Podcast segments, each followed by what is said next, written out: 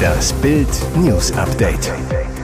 Es ist Sonntag, der 15. Oktober und das sind die Bild meldungen Bodenoffensive verschoben, Zehntausende Soldaten an Gaza-Grenze.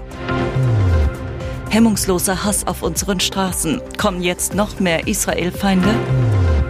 Angehörige von deutschen Hamas-Geiseln fliehen um Hilfe. Niemand weiß, was ihnen jetzt angetan wird. Die erwartete Offensive der israelischen Armee verschiebt sich. Grund? Das schlechte Wetter. Der bewölkte Himmel würde die Sicht für Piloten und Drohnen erschweren, ihren Einsatz zu schwierig machen. Das berichtete die New York Times unter Berufung auf drei namentlich nicht genannte ranghohe israelische Offiziere. Eigentlich hätte die israelische Offensive an diesem Wochenende starten sollen. Jetzt wird sie für die kommende Woche erwartet. Israel hat an der Grenze zum Gazastreifen Zehntausende Soldaten zusammengezogen, bereitet sich nach eigenen Angaben auf einen integrierten und koordinierten Angriff aus der Luft, vom Meer und dem Land auf die Hamas vor. Der Befehl für die Soldaten ist laut New York Times, Hamas zu zerstören, die Anführer zu töten und die Stadt Gaza einzunehmen, die als Festung der Terroristen gilt. Als Quelle werden wiederum die drei Offiziere angegeben. Die israelische Armee rief die palästinensischen Zivilisten am Samstag zur Eile beim Verlassen des Gebiets auf. Armeesprecher Jonathan Conricus sagte CNN, die Operation beginne, wenn klar sei, dass die palästinensischen Zivilisten den nördlichen Gazastreifen und Gazastadt verlassen haben. Der Hass explodiert. Weltweit sind Hunderttausende Menschen dem Aufruf der verbrecherischen Hamas gefolgt und auf die Straße gegangen, um die Terrororganisation zu unterstützen. Von der irakischen Hauptstadt Bagdad bis ins ägyptische Kairo, von Amman in Jordanien bis Lahore in Pakistan und Jakarta in Indonesien kam es zu israelfeindlichen Massenkundgebungen.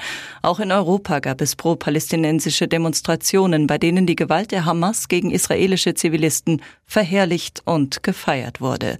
In Berlin, München, Frankfurt, Dresden und anderen deutschen Städten musste die Polizei gegen Menschenansammlungen und verbotene Demonstrationen vorgehen. In London und Paris wurden verbotene pro-palästinensische Versammlungen teils mit Tränengas und Wasserwerfern aufgelöst.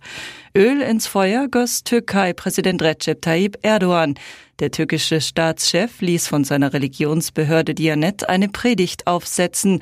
Der Inhalt knallharte Hetze gegen Israel und Verherrlichung des Terrors der Hamas-Islamisten. EU-Ratspräsident Charles Michel warnte vor einem Anstieg der Flüchtlingsströme nach Europa. Es sei wichtig, den Nahostkonflikt nicht in die Europäische Union zu importieren. Es sei nicht der richtige Zeitpunkt, um noch mehr Schwierigkeiten zu haben, so Michel. Sie sind verzweifelt, bitten in größter Not die Bundesregierung, retten Sie unsere Verwandten, es sind Deutsche. Mehrere Angehörige der insgesamt acht deutschen Hamas-Geiseln, die meisten Doppelstaatler, haben sich am Freitag in Israel mit Außenministerin Annalena Baerbock getroffen. Ihre Hoffnung, die Bundesregierung kann helfen, ihre Verwandten aus den Klauen der Terroristen zu befreien. Wir sind sehr dankbar für die Unterstützung für die deutschen Staatsbürger, die dort festgehalten werden, unsere Verwandten, sagt Dieter Roman. Ihre Nichte Jaden wurde von den Terroristen in den Gazastreifen verschleppt. Wir erwarten von der Bundesregierung, dass sie alle Mittel einsetzt, um Informationen über unsere Verwandten zu bekommen, Lebenszeichen. Auch Jadens Schwester Roni appelliert an Berlin. Es wurden Frauen, Kinder, alte Menschen verschleppt. Niemand weiß, was ihnen jetzt angetan wird. Und sie erinnert an die historische Verantwortung, denn es geht um Deutsche, die nicht zufällig in Israel leben. Meine Oma und mein Opa mussten aus Deutschland fliehen und kamen hierher, um sicher zu sein. Aber wir sind nicht sicher. Meine Schwester Jaden ist nicht sicher. Jadens Ehemann Alon wurde ebenfalls verschleppt, konnte aber mit Tochter Geffen auf dem Arm kurz vor Gaza fliehen. Die Terroristen feuerten auf den Vater und sein kleines Kind, doch Alon gelang es, sich im Gebüsch zu verstecken. Stunden später, nach Einbruch der Dunkelheit, schlug er sich zurück zum Kibbutz durch. Geffen wartet darauf, dass ihre Mutter zurückkommt, sagt Rumi. Es ist ein Horrorszenario mit oft tödlichem Ausgang. Stau vor einer Autobahnbaustelle. Ein Lkw-Fahrer bremst nicht rechtzeitig. Es kommt zum Crash. Dieser Albtraum passiert auf der 473 Kilometer langen Autobahn A2 regelmäßig. Sie gilt als die gefährlichste Deutschlands. Allein auf dem 85 Kilometer langen Abschnitt durch Sachsen-Anhalt wurden im vergangenen Jahr 335 Personen bei Verkehrsunfällen verletzt. Zwölf Menschen verloren ihr Leben. Eine geradezu apokalyptische Szene spielte sich zuletzt am 29. August zwischen den Anschlussstellen Thesen und Burg ab. Dort fuhr ein Lastwagenfahrer auf ein Stauende auf. Bei dem Massencrash wurden zwei Menschen getötet. Mehrere Fahrzeuge gingen in Flammen auf. Auf einem Laster gingen einige Gasflaschen hoch. Die Wucht der Explosionen beschädigte die Betonfahrbahn der A2 so stark, dass 40 Meter erneuert werden mussten. Erst vier Tage später wurde der Verkehr auf der Warschauer Allee wieder freigegeben. Den Spitznamen hat die A2, weil sie seit der deutschen Wiedervereinigung eine der wichtigsten Ost-West-Verbindungen in Europa ist. Die heute fast durchgängig sechsspurige Trasse beginnt vor den Toren Berlins am Autobahnkreuz Werder in Brandenburg, führt über Magdeburg und Hannover nach Oberhausen in NRW. Und jetzt weitere wichtige Meldungen des Tages vom Bild Newsdesk. Dieser Sieg macht uns EM-Hoffnung und beschert Bundestrainer Julian Nagelsmann ein Traumdebüt. Bei seinem ersten Einsatz als DFB-Coach gewinnt die Nationalmannschaft zum Auftakt der Amerikareise in Hartford gegen die USA mit 3 zu 1. Dabei überrascht Nagelsmann schon mit seinem Outfit. Statt einem weißen Hemd oder dunklem Pulli trägt er ein Flanellhemd in den Farben hellblau, grau, weiß. So lässig hat man einen Bundestrainer noch nie gesehen. Die deutsche Abwehr zeigt sich gegen die Amis 244 Tage vor der der EM zunächst alles andere als titelreif. In der 27. Minute darf Ex-Dortmunder Christian Pulisic aus 18 Metern unbedrängt abziehen und zirkelt die Kugel perfekt in den Knick. Aber die krisengebeutelte DFB-Elf knickt nicht ein. Gut zehn Minuten später macht Kapitän Ilkay Gündogan den Ausgleich. In Hälfte 2 treffen dann noch Niklas Füllkrug und Jamal Musiala. Klar ist, unter Nagelsmann macht die Nationalmannschaft anscheinend wieder richtig Spaß. Auf den nächsten Auftritt müssen die Fans nicht lange warten warten. In der Nacht von Dienstag auf Mittwoch treffen die DFB-Jungs in Philadelphia auf Mexiko. Dort soll es dann mit der nächsten Nagelsmann-Gala klappen.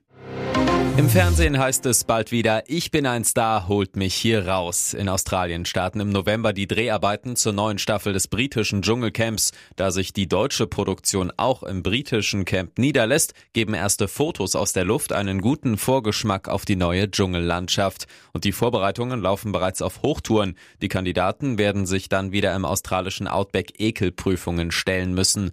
Um das Camp im Springbok Nationalpark in Queensland, New South Wales bis dahin auf den den neuesten Stand gebracht zu haben, wird hart gearbeitet. Auf Fotos sind riesige, mysteriöse Holzkonstruktionen zu sehen, die mehr an eine Geisterstadt erinnern. Auf einem Foto ist eine merkwürdige Konstruktion mit drei Seiten zu sehen. Ein Zelt mit blauem Dach in der Mitte. Dort entsteht wohl ein Schauplatz für eine Dschungelprüfung.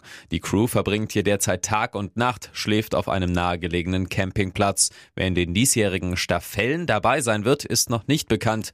Richtig, Staffellen, also Mehrzahl, denn 2024 kommt das Dschungelcamp im Doppelpack. Neben der klassischen Live-Staffel zu Jahresbeginn soll es später im Jahr ein zusätzliches Dschungelcamp geben mit Promis, die schon mal drin waren. 2024 wird das Dschungeljahr schlechthin. Diese Internet-Challenge brachte zwei Mädchen aus Garmisch-Partenkirchen ins Krankenhaus. Sie haben extrem scharfe Chips gegessen, bekamen Atemprobleme und mussten in eine Klinik. Die beiden nahmen an der sogenannten Hot Chip Challenge teil, bei der die Teilnehmer jeweils einen Tortilla-Chip essen. Dieser soll laut Herstellerangaben der schärfste Chip der Welt sein. Die 13 und 14 Jahre alten Mädchen hatten sich die ultrascharfen Chips an einem Automaten gekauft und am Freitag gegessen, sagte ein Polizeisprecher. Daraufhin erlitten sie akute Atemprobleme und kamen in eine Klinik. Dort sollten sie zunächst zur stationären Überwachung bleiben. Die Herausforderung bei dieser Mutprobe besteht darin, einen extrem scharfen Tortilla-Chip zu essen, Danach soll möglichst lange nichts getrunken werden, um unter Beweis zu stellen, dass man der Schärfe trotzen kann. Die Challenge wird meistens auf Video aufgenommen, anschließend ins Internet gestellt. Allerdings, wer die extrem scharfen Chips kaufen will, muss mindestens 18 Jahre alt sein.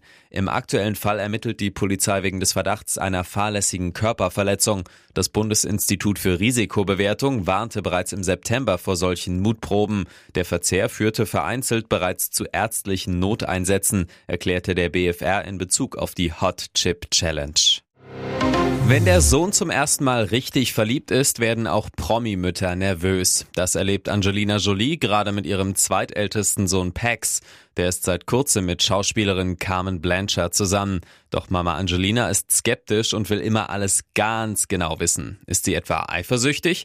Wann immer Carmen ihren Freund zu Hause besucht, soll Jolie sie intensivst ausfragen, zum Beispiel welche politischen Ansichten sie habe und was sie sich für ihre Zukunft vorstelle. Pax ist von seiner Mutter schon total genervt, denn Carmen fühle sich mittlerweile wie bei einer Polizeibefragung, heißt es aus dem Umfeld der Familie. Alles bitten, doch mal etwas entspannter zu reagieren, habe bisher nicht gewirkt. Ein Freund der Familie, Angelina Jolie, hat Angst, dass irgendwann alle Kinder ausgezogen sind und sie dann allein zu Hause ist.